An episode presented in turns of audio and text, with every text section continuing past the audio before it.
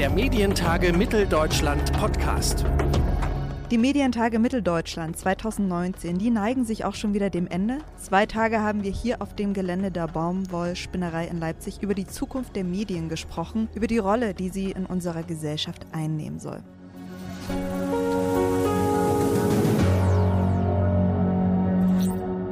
Mein Name ist Theresa Nehm und ich sage herzlich willkommen zur aktuellen Ausgabe des Medientage Mitteldeutschland Podcasts. Bereits jetzt am Wochenende steht eine wichtige gesellschaftliche Entscheidung an, die EU-Wahl. Und diese Wahl, die wird ein Härtetest für die EU sein, denn EU-Skeptiker, die sitzen ja bereits im Parlament und ihre Zahl könnte durch die Wahl noch weiter wachsen. Und da kommen die Medien jetzt ins Spiel, denn es besteht die Sorge, dass die Wahl durch die sozialen Medien beeinflusst werden könnte. Ein Thema, womit sich Gabi Zimmer von den Linken beschäftigt. Sie ist Vorsitzende der Europäischen Linksfraktion und sie wird aber diese Wahl nicht mehr antreten. Meine Kollegin Eva Wittekind hat mit ihr über die Rolle der sozialen Medien bei der EU-Wahl gesprochen. Gut, vier Tage ist es noch hin bis zur Wahl. Ähm, wie empfinden Sie das Klima gerade zwischen EU-Befürwortern und Skeptikern, wenn ich das mal so plakativ sagen kann?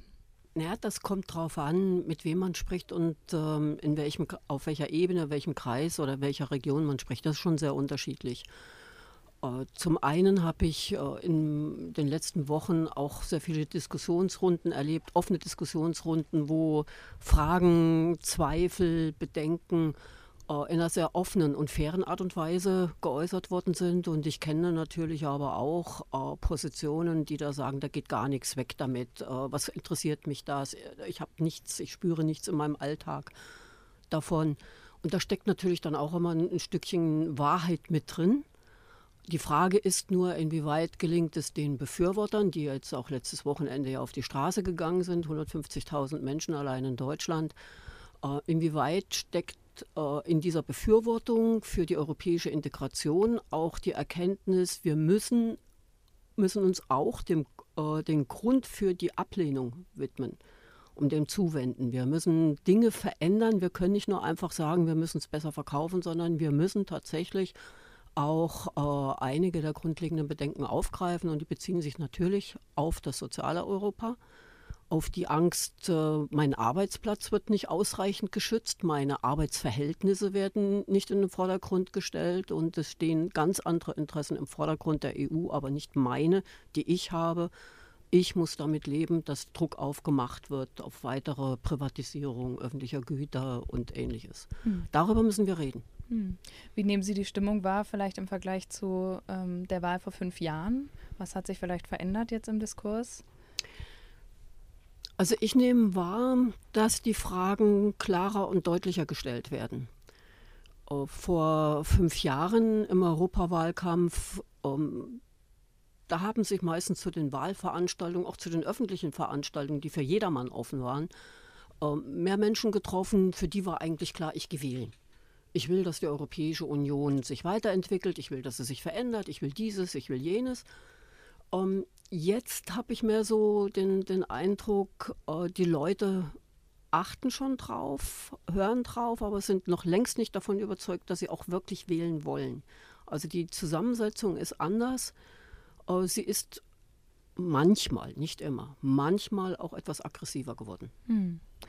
Eine aktuelle Untersuchung äh, einer Social-Media-Analysefirma zeigt, dass es eine verhältnismäßig kleine Gruppe rechter Nutzer schafft, eigene Themen in den Mittelpunkt ähm, der Debatte zu stellen. Wie schätzen Sie das ein? Entgleitet den demokratischen Parteien quasi so ein bisschen der Diskurs im Netz? Ja, würde ich schon so, würde ich schon so sehen. Ähm, es ist ja auch viel einfacher, im, im Netz Dinge zu verbreiten, die ganz einfach gestrickt sind. Da wird eine Behauptung aufgestellt. Ähm, solchen Behauptungen äh, glaubt man auch relativ schnell. Sie haben manchmal etwas mit der eigenen Erlebniswelt auch zu tun. Deshalb ist dann die Nähe äh, dann auch schnell da, dass dann gesagt wird, ja, kann ich mir schon vorstellen, wird schon so sein. Und was einmal rum ist, kriegen sie ja ganz schlecht irgendwie wieder zurückgenommen. Und wenn Sie dort dagegen steuern wollen, das heißt, Sie hatten dann nichts anderes zu tun, als ständig zu verfolgen, was wird jetzt beispielsweise äh, von entsprechenden äh, Netzwerken reingestellt und wir wissen ja auch, äh, dass insbesondere seitdem äh, seit dem letzten Wahlkampf in den USA ähm, hier viel intensiver mit den Social Medias gearbeitet wird, auch zielgerichtet mit äh, Falschbehauptungen gearbeitet wird.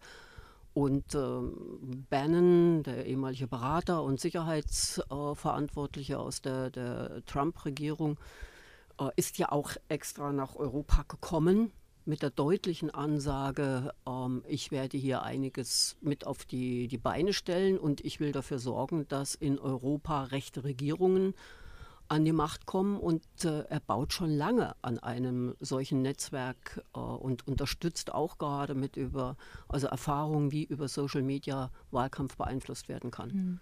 Was können Fraktionen auf europäischer Ebene vielleicht dagegen tun, dass äh, solche rechten Themen den Diskurs auf den sozialen Medien bestimmen?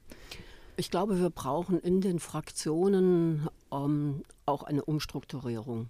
Die Fraktionen müssen ihr, ihren Schwerpunkt für Medienarbeit, für Öffentlichkeitsarbeit, müssen sie radikal neu denken.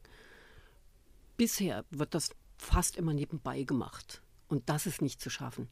Sie können gar nicht äh, auf die vielen Themen reagieren äh, mit einer wirklich gezielten Medienstrategie, wo sie sowohl äh, von sich aus agieren als auch reagieren. Bisher, wenn überhaupt, wird meistens reagiert oder es werden punktuell ein paar kleinere Sachen werden mal gemacht. Das wird mal ein, äh, ein Event in, in den Medien mal vorbereitet, aber das ist dann eine, eine einmalige Sache oder das ist ähm, wirklich dann, dann so eine Geschichte, dass man eine Diskussion über übers Internet führt, ähm, ja, dass man versucht, mal Leute zusammenzubringen, aber das ist nicht gezielt, das ist keine Strategie und das äh, ist in dem Sinn dann natürlich auch nicht professionell. Hm. Das heißt, es bräuchte irgendwie für die Fraktionen eigene Social-Media-Teams vielleicht oder sowas in dem Sinne. Ja. Ja. ja. Hm. Leute, die auch schon Erfahrung haben, die das mit anderen teilen können, die auch mithelfen, dass auch die Abgeordneten in ihren Büros selber aktiver werden äh, ich merke das ja bei mir selbst. Es ist ja unheimlich schwer, äh, über sämtliche Plattformen äh, zu verfolgen, was gerade abläuft. Und ähm, ich gebe auch ehrlich zu, ich habe auch einige Vorbehalte. Also ich habe mich zum Beispiel bei Facebook abgemeldet. Und nachdem ich erlebt habe, was mit, zwischen, äh, mit Facebook und WhatsApp passiert, worden, äh, passiert ist, äh, die Änderung der Geschäftsordnung, ich habe da gedacht, da hast du nicht mehr die Kontrolle drüber, was eigentlich ist und mit wem du in Kontakt trittst und wie die ganzen Sachen ablaufen. Und es kostet sehr, sehr viel Zeit. Äh, wir machen von unserem Büro einiges, äh, vor allem über Twitter, über unsere eigene Website, aber natürlich weiß ich, dass das eigentlich nicht ausreicht. Hm. Also es ist quasi ja Chance und Risiko zugleich. Ja. Hm. Wie könnte man denn, gerade wenn es darum geht, irgendwie die, die, der kleine, die kleine Gruppe rechter Nutzer ähm, oder auch das, äh, die Gegenüberstellung von den EU-Skeptikern und den Befürwortern, mhm. wie könnte man denn vielleicht auch auf so einer Ebene pro-europäische Wähler mobilisieren? Also was bräuchte es da vielleicht? Ja, ich glaube vor allem den Kontakt mit jungen Leuten. Ähm, ich hatte auch in den letzten Wochen mehrere Diskussionen mit äh, jungen Menschen, zum Teil äh, Schüler, die noch gar nicht wählen dürfen, weil in Deutschland kann man noch nicht mit 16 zur Europawahl gehen, in anderen Ländern ist das zum Teil schon möglich. Und ich habe dort festgestellt, ähm, wenn man sie auch zu Wort kommen lässt, dass sie eine ganz andere Sprache auch haben. Sie unterscheiden sich von uns in dem, was sie für relevant halten, selbst bei den einzelnen Themen. Und wenn wir von der Zielrichtung her übereinstimmen. Drücken Sie es doch völlig anders aus. Sie gehen in vielen Dingen überhaupt nicht so ins Detail. Wir wollen immer alles breit erklären, weil wir glauben oder weil das ja auch berechtigt ist. Wie bringe ich die Aufklärungsfunktion über konkrete Europapolitik, die ja so breit angelegt ist, äh, wie kann ich aufklärerisch wirken? Um, um, damit Menschen in die Lage zu versetzen, dass sie äh, Kompetenz gewinnen, um selbst entscheiden zu können, was jetzt genau richtig ist. Und junge Leute sehen das einfacher. Die sehen nicht so die vielen kleinen Probleme. Sie haben auch eine, eine andere Sprache. Ähm, ja, das finde ich in Ordnung. Deshalb glaube ich, ist es dringend notwendig, dass äh, alle Teams, äh, auch junge Leute, direkt mit im Blick haben. Entweder selbst mit als Partner dabei haben und ich glaube, hier muss man eben auch die Zielgruppen viel, viel genauer äh, ja, mit, mit äh, definieren und dann natürlich auch einbinden. Hm. Vor dem Hintergrund dieses Ganzen, was wir jetzt angesprochen haben, was erwarten Sie vom nächsten Europäischen Parlament? Hm.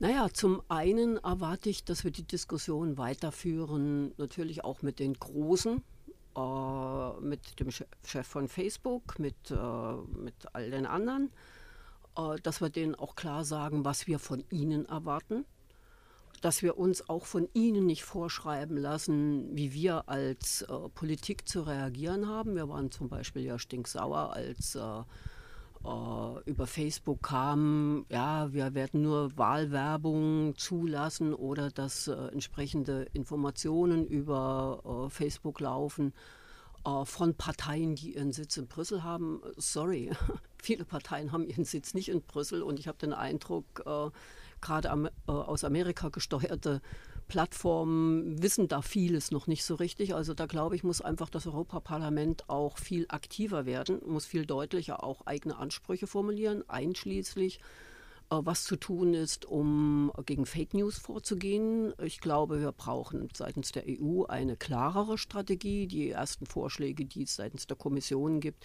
sind aus meiner Sicht auch wirklich zu oberflächlich, zu sehr allgemein und wenig greifend.